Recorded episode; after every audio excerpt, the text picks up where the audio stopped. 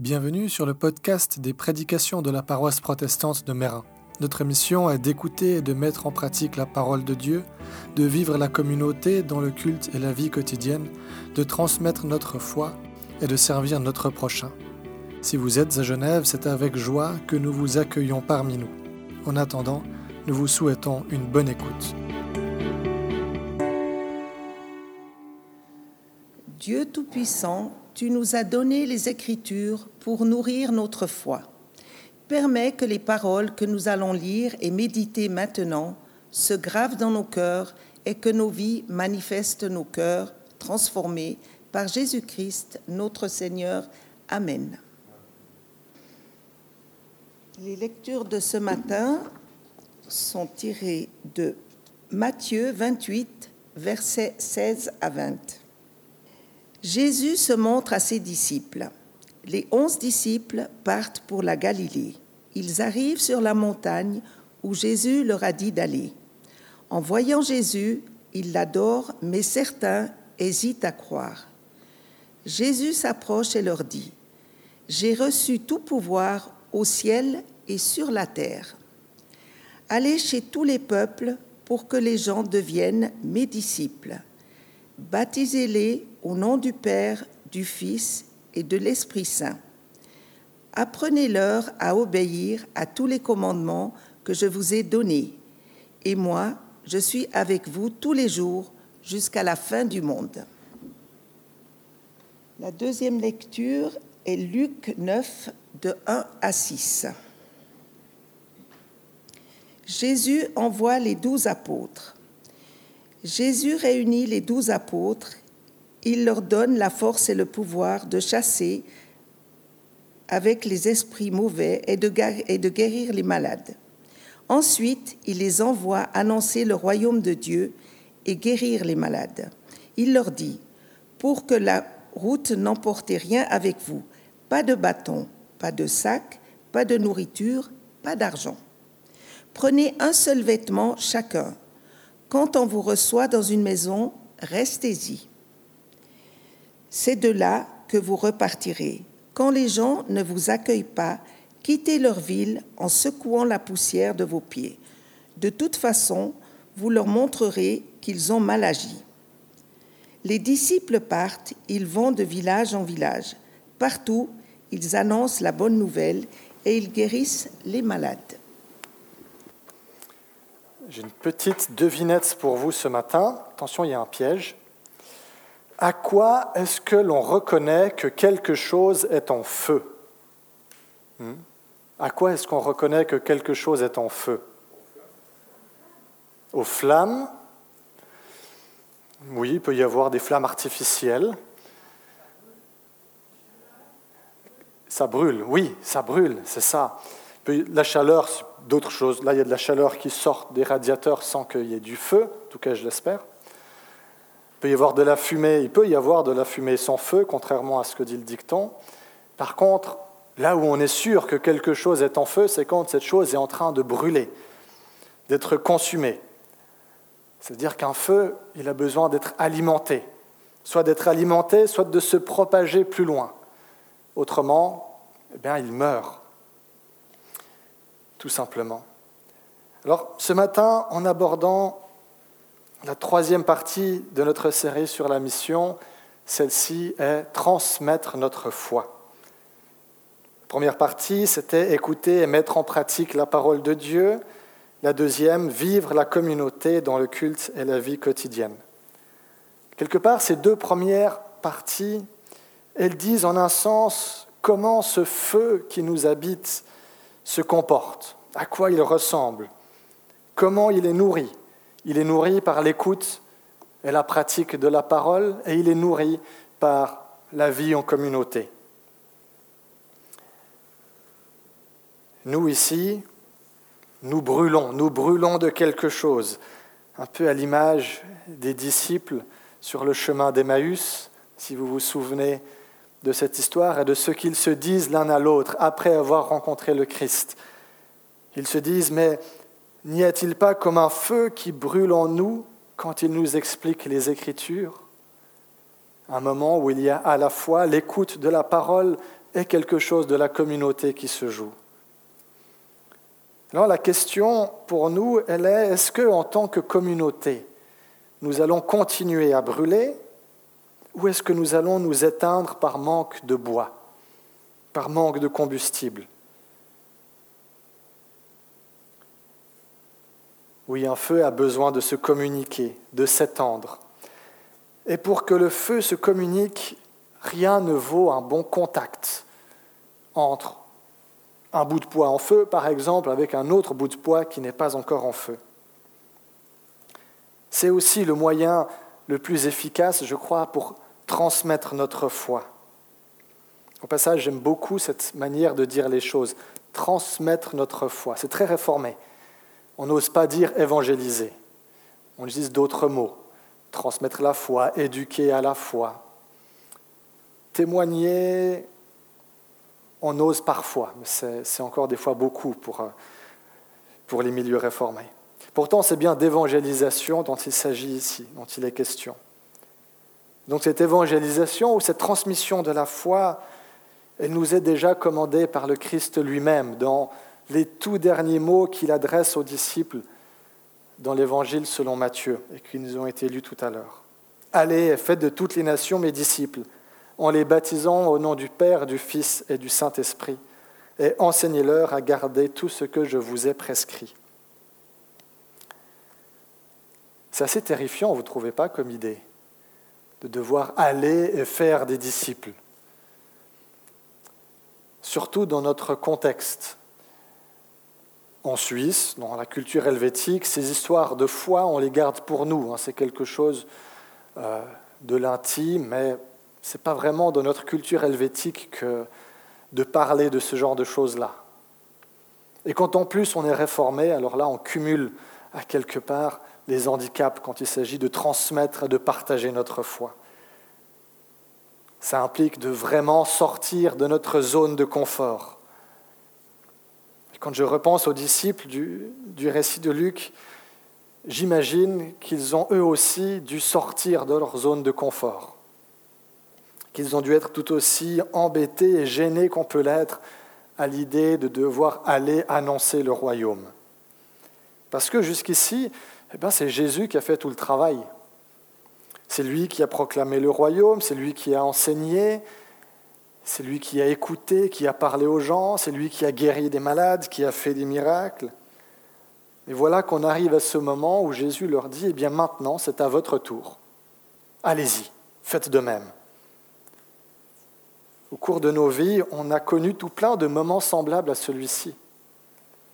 Il y a eu le jour où on a enlevé les petits trous du vélo, puis où nos parents nous ont dit, allez, vas-y, fais tout seul, ou enlever le petit truc en plastique qu'on met au bout des skis pour pas qu'on croise les pointes. Il y a eu le jour où on a eu notre premier travail, où on a quitté le cocon familial pour prendre notre premier appartement, quand on a acheté notre première voiture, quand on a fondé notre propre famille. En tout cas pour moi, chacune de ces étapes a été à quelque part un peu similaire. À la fois beaucoup d'excitation et de la peur. Surtout, surtout pour la dernière étape qui est d'accueillir un enfant à mon tour. On est excité et en même temps ça nous fait peur. Et pourtant, et pourtant, à chacune de ces étapes, oui, les premiers moments n'étaient pas forcément faciles, ils étaient stressants, on a pu faire des erreurs ici ou là, mais avec un peu de pratique, eh bien, je suis assez à l'aise, même très à l'aise sur un vélo, à l'aise avec des skis au bout des pieds. Quand je conduis ma voiture, je pense plus trop au RTI et à ce genre de choses. Je l'ai fait, mais spontanément.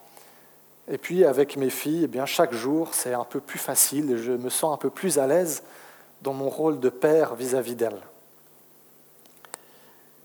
Alors, quand il s'agit de transmettre la foi, d'évangéliser, on peut conclure qu'avec un peu de pratique, comme pour toutes ces autres choses, qu'avec des essais, des erreurs, des ratés, des moments un peu gênants, embarrassants ici ou là, où on ne sait plus trop quoi faire,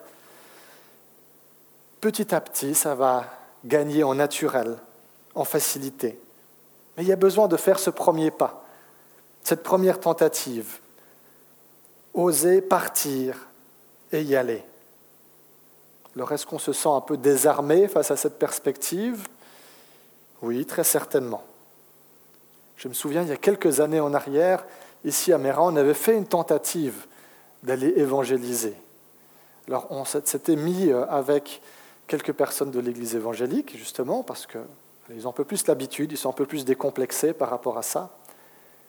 On s'était retrouvés là, devant le CEPOM, et puis euh, la personne, c'était Thierry Terra, qui organisait un peu tout ça, avait dit, bon, alors il y aura une équipe qui va aller dans les rues, et puis une petite équipe qui va rester au CEPOM pour pouvoir prier pour les autres.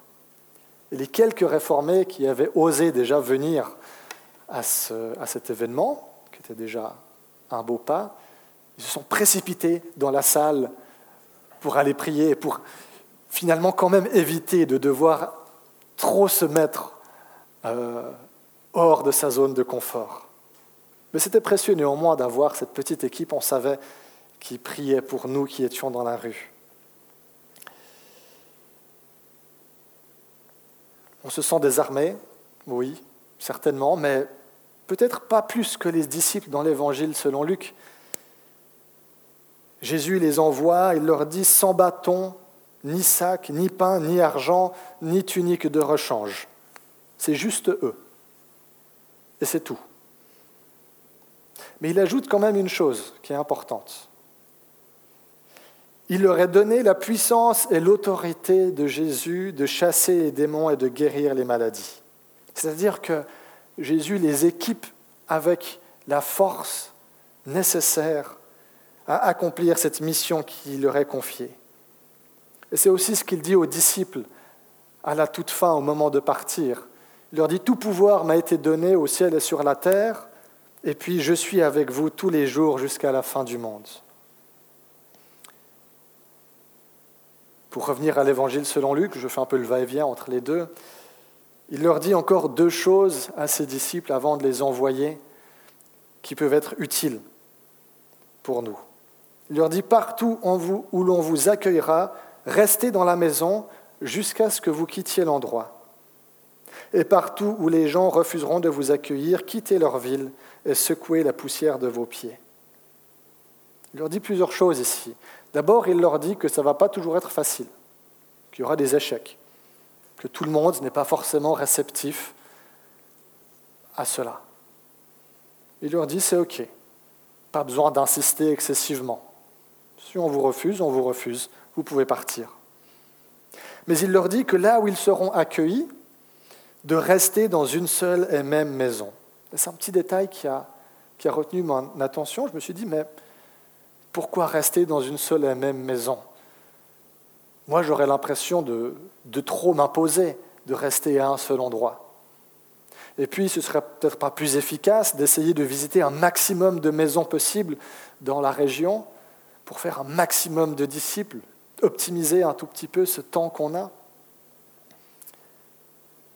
Et après, je me suis dit, finalement, rester à un seul endroit, qu'est-ce que ça signifie?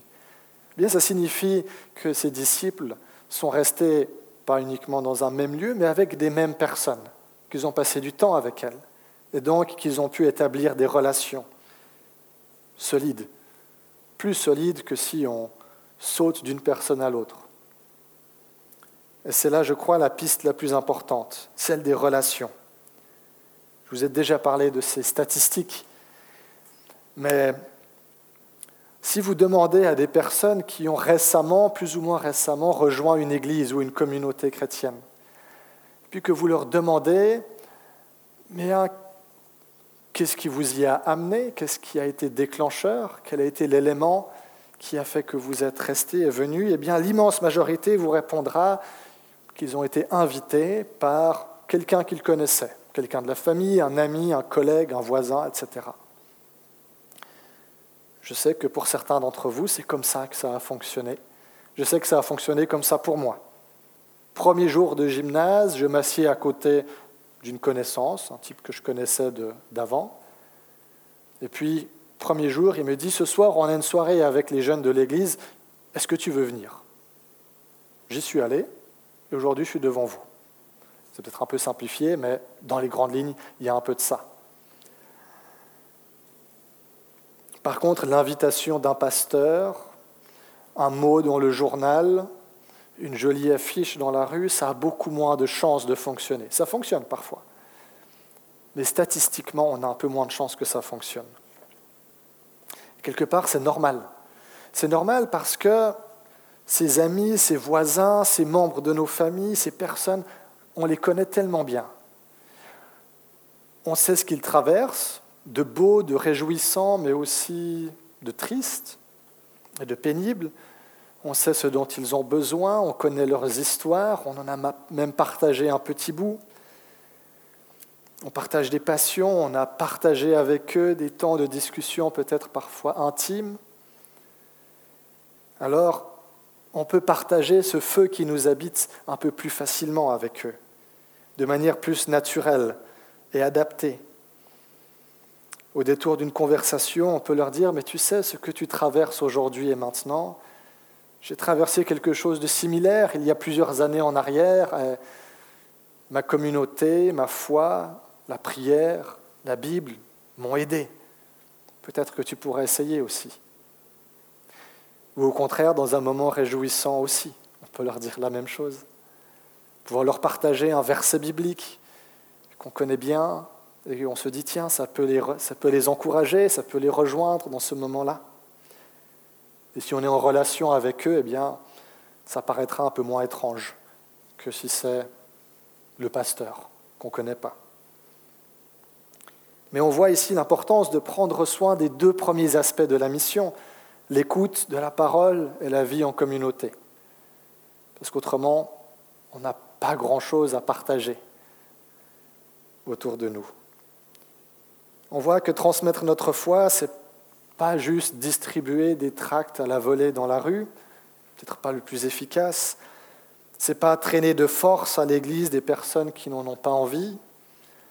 C'est pas non plus avoir euh, constamment Jésus à la bouche mais c'est le vivre. C'est le vivre dans nos relations.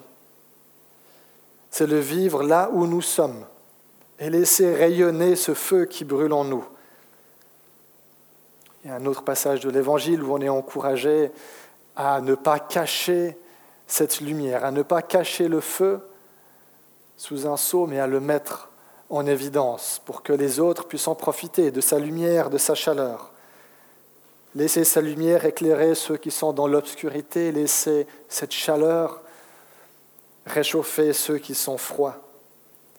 Nous laisser consumer par lui en nous tenant proches, en vivant proches de ceux qui sont autour de nous, pour que ce feu puisse se transmettre naturellement et spontanément. Amen.